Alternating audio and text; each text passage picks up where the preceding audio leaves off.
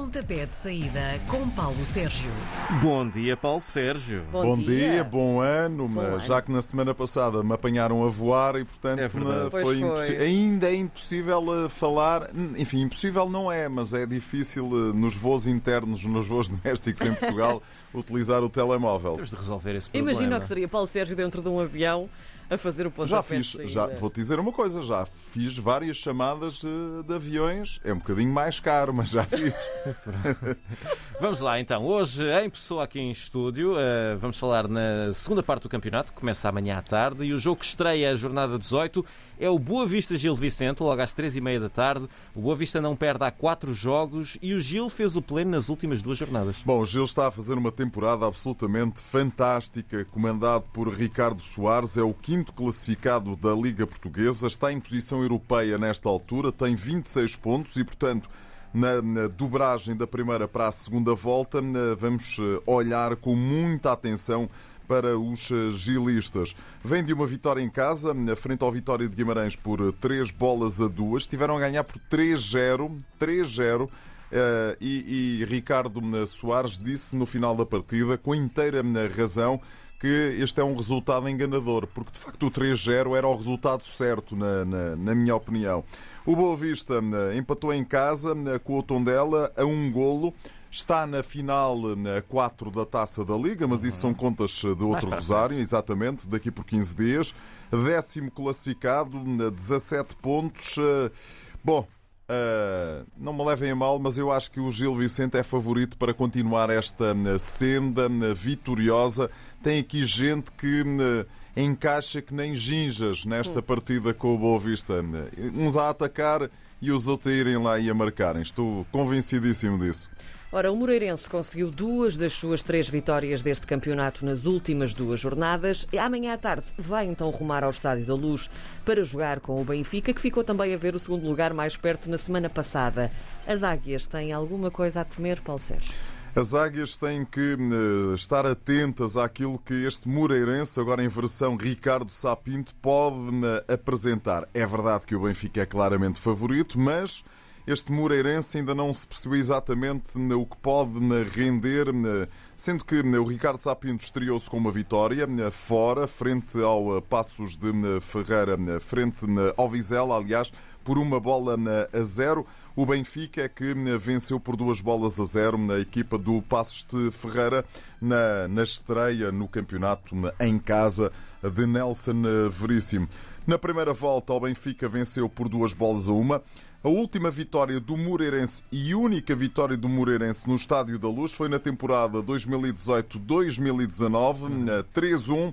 Era Ivo Vieira o técnico dos, eh, de Moreira de Cónegos e Rui Vitória o técnico dos eh, Encarnados. Eu acho que dificilmente esta vitória de 2018-2019 se vai repetir, eh, mas eh, nunca, nunca se consegue dizer isto com inteira propriedade. Agora que o Benfica é claramente favorito para ultrapassar esta equipa do Moreirense, isso parece-me ser uma evidência. O Braga, que está em quarto lugar, vai medir forças com o Marítimo amanhã, ao fim da tarde. Os madeirenses pontu- pontuaram em cinco das últimas seis jornadas. E sabes porquê? Vasco Seabra, chama-se eh, o treinador da equipa eh, maritimista. eh, está intratável esta equipa do Marítimo com Vasco Seabra, o que significa que se calhar o problema do Marítimo era mesmo o treinador e não a equipa. Eh, Vasco Seabra está a tirar, está a espremer esta equipa do Marítimo eh, de forma absolutamente eh, impecável. Nos seis jogos que fez, Quatro vitórias, um empate e uma derrota. Uma derrota por 7 a 1 no Estádio da Luz, frente à equipa do Benfica. E porquê? Porque é que eh, perderam por estes números todos? Porque, e eu tive a oportunidade de ver com atenção esta eh, partida, já que estava em estúdio, não a tive, eh, não a fiz, mas estava em estúdio e vi com, com atenção, eh, quiseram jogar de, eh, igual igual, para igual. para igual. E portanto aquilo correu mal, porque bastou entrar o primeiro e depois aquilo foi um bocadinho o catch-up do eh, Cristiano eh, Ronaldo. O Marítimo eh, ganhou por duas bolas a uma em Portimão ao Portimonense. O Sporting de Braga vem de um empate 2 a 2 com o Famalicão, com o segundo golo a ser marcado num golo para os apanhados. Vais tu, vou eu, não vai, não vai, e foi o avançado e marcou o golo do empate frente à equipa do Famalicão. Acho que o Sporting de Braga é favorito até porque joga em casa, mas eh, já não digo nada porque este eh, Marítimo, versão Vasco Seabra, já nos mostrou que está aqui para eh, andar nos lugares tranquilos da tabela classificativa. Olha, e agora algo que ainda não tinha acontecido esta época, mas o Estoril está com três derrotas consecutivas, duas delas no campeonato. No último jogo de amanhã tem como adversário o Aroca, que começa a segunda volta na zona de despromoção. É, o Aroca que vem de uma derrota com a Belenense Chade, portanto não se deu bem na semana passada com a vinda ali à região Sintra-Cascais ou Cascais-Sintra, porque foi ao Jamor e perdeu no último minuto com a Bessade. Uh, a Bessade também já não ganhava uma catrafada de tempo. O Estoril perdeu em casa com o Futebol Clube do Porto por 3 bolas a 2, depois de ter estado a ganhar por 2-0 equipa do Porto foi claramente para cima do hum, Estoril na praia. Aqui será para mim uma surpresa se o Estoril não ganhar esta hum, partida. Estoril, como disseste bem, vem de, de, três jogos sem conseguir ganhar, uhum. mas o Estoril não perdeu, não perdeu qualidade. O treinador é o mesmo, a equipa é o mesmo. Agora, há, uma, há um padrão nas equipas que são as chamadas equipas revelação das, das ligas. No ano em que as coisas lhes começam a correr muito bem, o mês de janeiro é sempre um mês terrível. Sabes porquê? Porque Por os jogadores, os jogadores estão uh, a tentar arranjar outro clube para se ir embora e, portanto, os empresários enchem a cabeça aos jogadores e aquilo deixa de render tão bem quanto rendia. Sim. Mas mesmo assim, eu acho que neste jogo, frente ao Aroca, o Estoril é claramente favorito. Tudo aquilo que não seja uma vitória do Estoril será para mim uma surpresa. No domingo começamos com duas equipas que fizeram brilharetes recentemente. O Santa Clara, que foi o primeiro a vencer o Sporting nas competições nacionais a esta época, e o Tondela, que é um dos semifinalistas da Taça de Portugal. Começamos por aí. O Tondela conseguiu uh, eliminar uh, o seu adversário na, na, nos quartos de final da taça, está nas meias finais, vai defrontar a equipa do Mafra e, portanto, o Tondela, por ser da Primeira Liga, seja lá o que isto signifique, uh, tem tudo para chegar à final da taça de Portugal. Pela primeira vez chega à, eh, à meia final, nunca tal tinha acontecido. Vem de um empate a um golo no estádio do Bessa, mas o Santa Clara na semana passada, eu estava lá e vi, ganhou com toda a limpeza ao Sporting por três bolas a duas. Uh, Mário Silva estreia-se como treinador dos açorianos, é o quarto treinador da temporada, Daniel Ramos primeiro, depois saiu, foi uh, tentar a sua sorte na, nas Arábias. Veio Nuno Campos, com esse rótulo de ter sido o adjunto de Paulo Fonseca, as coisas também não correram bem. O interino Tiago Souza, aí sim as coisas começaram a correr bem, mas ele não quis ficar eh, como treinador principal, diz que ainda é muito cedo e que quer é, é, ser preparador físico, o que é de facto no mundo do futebol, onde as ambições às vezes são absolutamente uh, desmedidas, uh, é algo que importa sublinhar. E agora é Mário Silva. Mário Silva que já tinha começado a temporada. Já tinha começado a época passada uhum. a treinar e, portanto, agora voltou.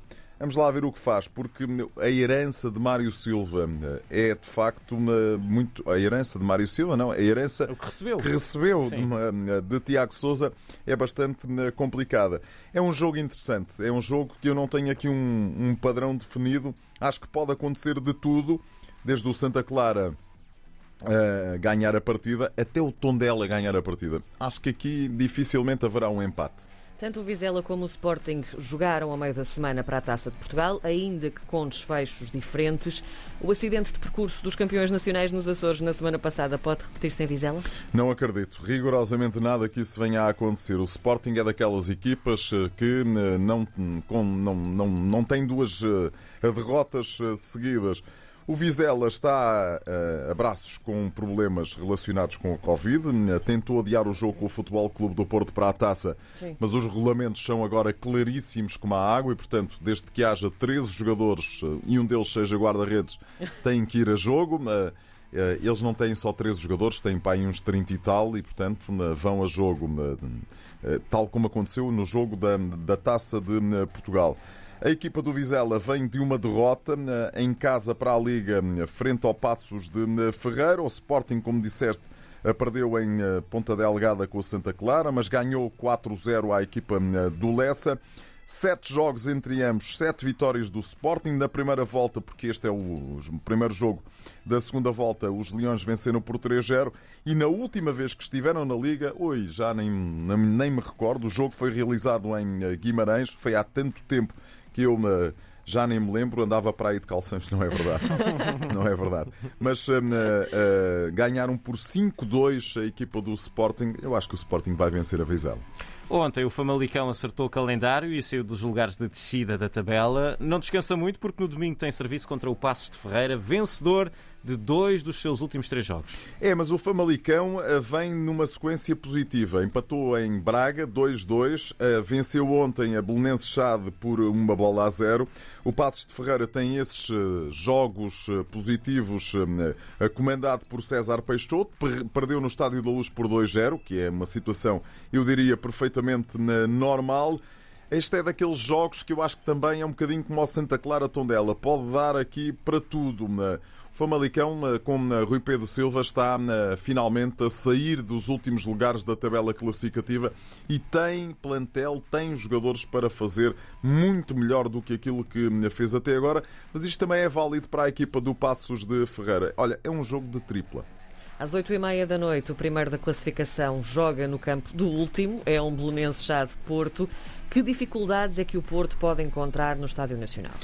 Eu acho que a Belenense Chade é a equipa mais fraca desta uh, Primeira Liga, uh, versão 21-22. Uh, não digo isto porque está no último lugar da tabela classificativa, com apenas 11 pontos.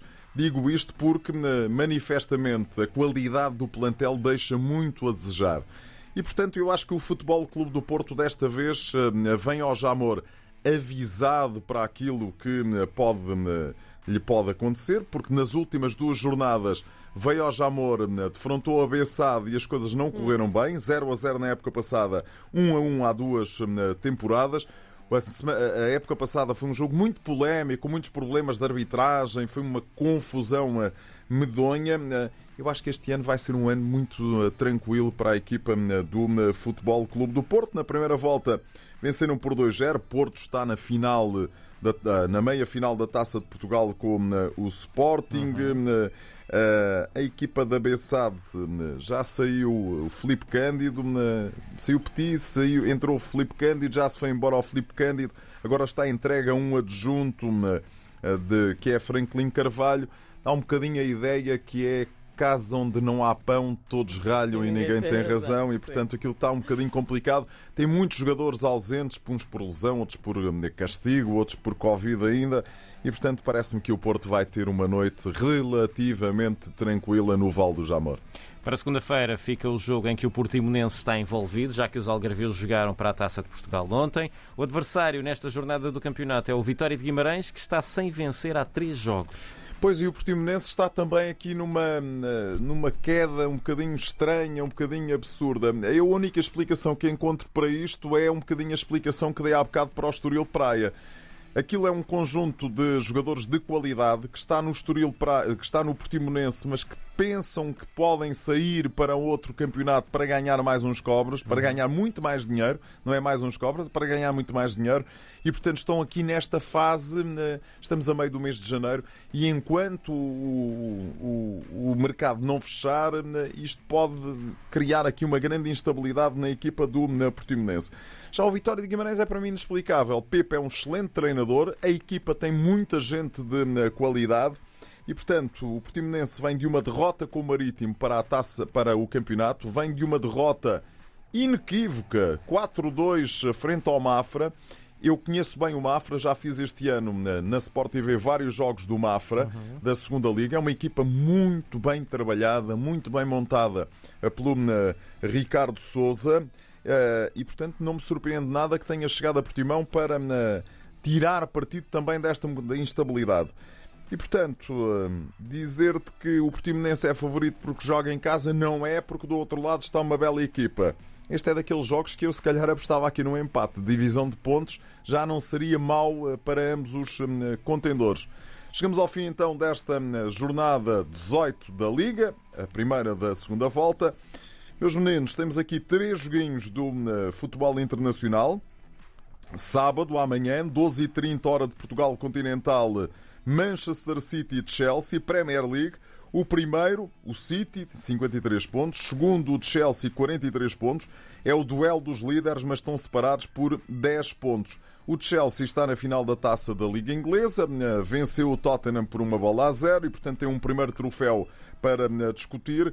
O título Uh, bom, o título parece-me entregue ao City. 10 pontos 10 de pontos distância dá para tudo. Dá para até para perder este jogo, coisa que eu não acredito, para perder este jogo e para continuarem líderes tranquilamente. À noite, também ah, este sábado, 19 horas, hora de Portugal Continental, Supertaça Espanhola em Riad, na Arábia Saudita. Os petrodólares continuam a mandar muito, apesar do preço do petróleo estar eh, relativamente eh, eh, enfim, acessível, digamos assim, e de a Arábia Saudita estar a reduzir a produção, mas o Real Madrid vai jogar com o Atlético de Bilbao. O Real ultrapassou o Barça por 3-2, mas teve que ser obrigado a um prolongamento. O Atlético de Bilbao esteve a perder com o Atlético de Madrid por 1-0, mas virou rumo aos acontecimentos com Nico Williams, que é o irmão de Iñaki Williams, Uh, eu não sei se vocês conhecem a história do Atlético de Bilbao. Em Bilbao só jogam jogadores bascos. Sim. Uh, Isso continua? Continua. Ou... Sim. Uh, na Real Sociedade também havia essa, essa questão, mas as coisas ah, são agora um bocadinho diferentes. Mas o Atlético de Bilbao continua fiel àquela máxima. Em Bilbao só jogam jogadores bascos aos jogadores que fizeram toda a sua formação nas equipas Sim. de Bilbao. E aqui estamos presentes com dois jogadores que são Uh, não são nascidos. Uh, eu acho que o, Nico, o Nico é, o Inhaki não. São jogadores de origem uh, africana, são jogadores negros, mas jogadores que fizeram todo o seu percurso na, da, casa. Na, da, casa. E portanto eles continuam a dar ali, eles não saem de lá. O Iñaki Williams já teve mais do que né, propostas para né, sair e agora o irmão também está na equipa né, principal com 19 anos. É uma história de vida fantástica porque os pais vieram como refugiados para a Espanha. Uh, e portanto foram recebidos uh, ali em Bilbao uhum. e os filhos são dois heróis uh, em Bilbao e portanto Vamos ver o que é que se é uh, o, o, multinacional Real Madrid que consegue ultrapassar, será, enfim, o normal, ou se uh, o regional. regional nacionalista atlético consegue dar a volta aos acontecimentos. Última nota, domingo 19h45, Série A italiana, a Atalanta a defrontar o Inter. A Atalanta é a quarta classificada da Série A, 41 pontos. O Inter é o campeão em título e o líder do campeonato tem 49. As duas equipas seguiram em frente na Taça de Itália, que se jogou esta semana. A Atalanta ultrapassou o Veneza por 2-0. O Inter teve um bocadinho mais de dificuldades, deixou a Juve pelo caminho 2-1 após prolongamento. É um grande jogo, sabem porquê? Porque tem avançados que nunca mais acaba e vai ser um jogo cheio, cheio, cheio de golos. Muito bem, está feito por hoje. Boa edição esta, é, gostei, com não... muito domingo para espremer. Na próxima semana estamos por cá novamente. Se tudo correr bem, se, correr bem. se na Covid não apanhar ninguém. Show Covid, show, show, show, show. show. Beijinhos até para, até para a semana. Até para a semana, um beijinho.